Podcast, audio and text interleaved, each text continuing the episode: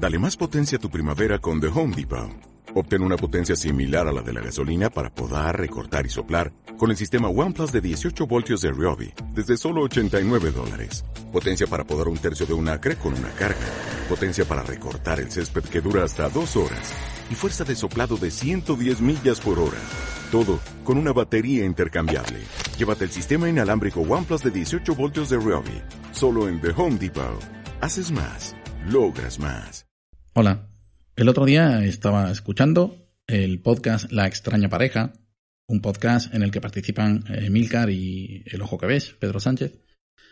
Y aparte de los temas que me suelen interesar, hubo uno que especialmente me pareció importante, que fue el de la educación. Sobre todo el de la educación de nuestros hijos para el futuro. Y hubo una frase de Milcar que me gustó bastante, que fue que tenemos que criar ciudadanos, y que hay que marcar la senda que tienen que seguir, al menos al principio. Eh, puedes estar de acuerdo conmigo o no, pero creo que los niños al principio son como pequeñas plantitas y hay mucho aire y muchas condiciones que pueden venirle mal a una planta pequeña y por eso hay que guiarla. Es por eso que hay plantas que se les pone un palito, el típico tutor, el, lo que sea. Y esta mañana me viene un pensamiento que es sobre las personas que, y en, ciertos entornos se da mucho, cuando llaman a las cosas por nombres que suponen o que han escuchado pero no se han parado a leer ni siquiera un momento. ¿Y qué tipo de personas quieres que sean tus hijos si en el futuro pueden tener un puesto de importancia?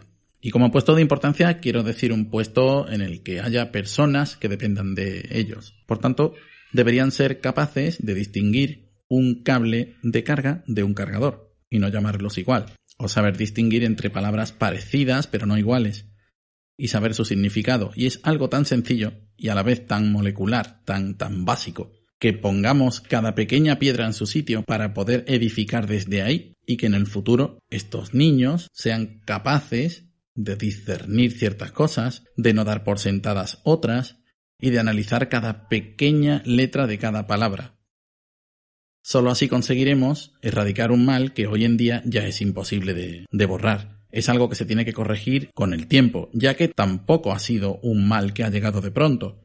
Tenemos una sociedad en la que mucha gente retuitea lo primero que lee, no se para a pensar en las consecuencias y tampoco se para a comprender lo que está leyendo. Me parece que prestar atención simplemente a las palabras que leemos es un bien inestimable. No deberíamos dejar pasar la ocasión de hacer entender a nuestros hijos que leer y saber leer es casi lo más importante en un mundo que depende en mucha parte de lo que vamos a entender de todo aquello que leemos. Aún recuerdo cuando los enunciados de un problema de matemáticas te hacían darle mil vueltas porque no habías entendido lo que querían decir. Realmente te estaban formateando el cerebro. Pero una vez que lo entiendes, como, como dijo una vez alguien cuando te, cuando te hace clic, un tema como el de la programación, por ejemplo. Cuando te hace clic y lo entiendes es cuando ya por fin dejas de ver un galimatías y empiezas a ver funciones, y empiezas a ver clases, y empiezas a ver un montón de cosas. Es primordial entender cada ladrillo para poder construir un edificio, para poder crear una sociedad en condiciones. No sé si estarás de acuerdo conmigo o no, pero es lo que yo creo y estaré encantado de escuchar tu alternativa. Hasta luego.